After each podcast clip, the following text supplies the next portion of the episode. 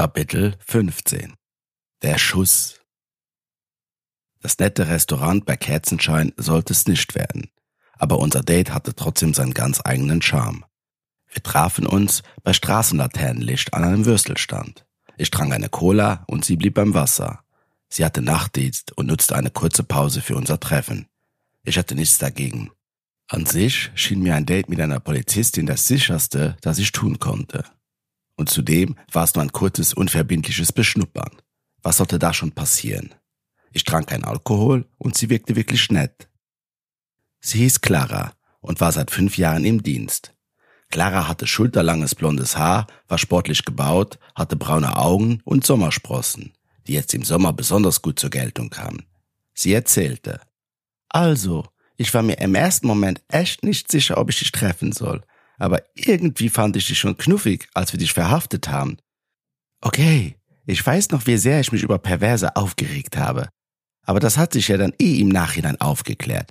Dann fand ich die Geschichte sogar wirklich lustig. Clara machte eine Pause und nahm einen Schluck Wasser, dann fuhr sie fort. Als Polizistin sollte man ja wirklich kein Fable für Ganoven entwickeln. Aber du bist streng genommen ja auch keiner. Irgendwie wirkst du nicht so 0815 wie die meisten Bananen, die mir so auf Herz begegnen. Sie verdrehte die Augen für einen Moment, als sie den Satz aussprach und meinte dann, also, dachte ich mir, warum nicht mal ein kurzes Treffen in meiner Pause? Habe ja noch eine lange Schicht vor mir und bin heute leider alleine unterwegs. Ich lachte etwas verlegen. Sie gefiel mir schon in ihrer Art und Weise. Trotz ihrer Polizeiuniform wirkte sie gar nicht streng oder sonst wie zu gesetzeshüterisch auf mich. Ich erzählte ihr von meinem Kunststudium und wir plauderten etwas über ihren Polizeialltag. Dann war ihre Pause vorbei und sie musste wieder los. Bevor sie ins Auto stieg, meinte sie. Komm, Hannes, ich nehme dich ein Stückchen mit.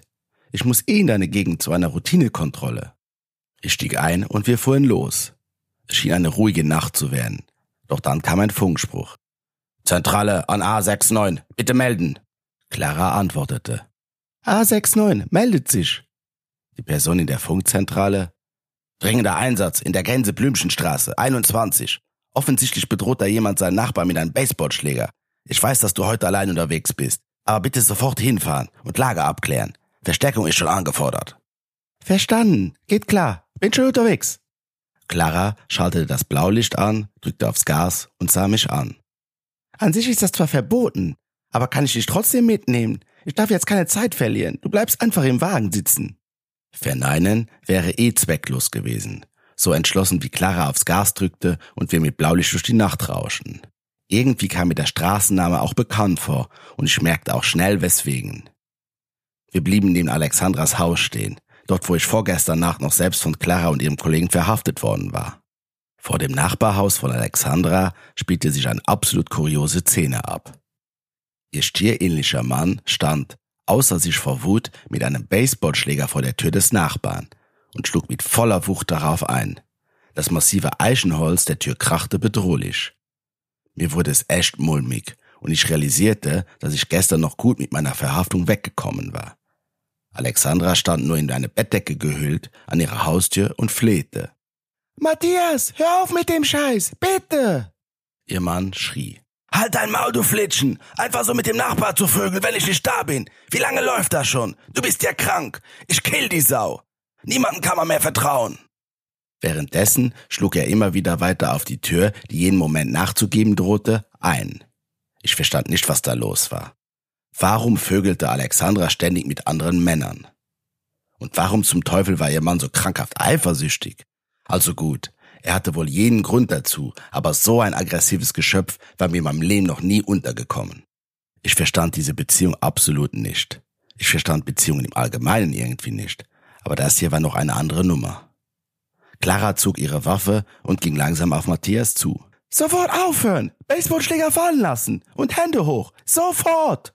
Matthias schien absolut nicht beeindruckt. Er fuhr fort und drehte sich nicht einmal um, Clara wiederholte ihre Drohung, aber nichts änderte sich an der Situation.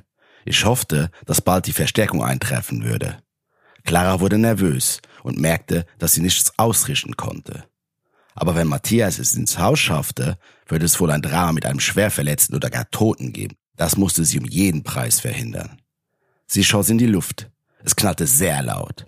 Ich hatte noch nie einen Schuss gehört und war wirklich erstaunt, wie laut so eine Pistole sein konnte. Matthias stoppte seine Schläge und drehte sich in Richtung von Clara. Er schnaubte vor Wut. Sein Kopf war hochrot angelaufen und sein Hemd war halb aufgeknöpft. Unter dem Hemd hing eine Goldkette mit einem Stier als Symbol. Wow, wie passend. Er stampfte mit dem rechten Fuß auf den Boden und machte einen Schritt auf Clara zu. Peng!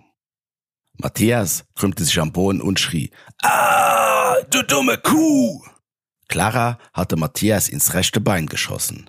Dann bog mit quietschenden Reifen die Verstärkung in die Straße ein und es sprangen vier Polizisten aus dem Wagen. Clara hatte die rauchende Waffe immer noch in der Hand und stand selbst etwas unter Schock. Doch dann wurde sie wieder Herrin über die Situation. Ein Krankenwagen wurde angefordert und der verletzte Stier wurde in Begleitung von zwei Polizisten abtransportiert.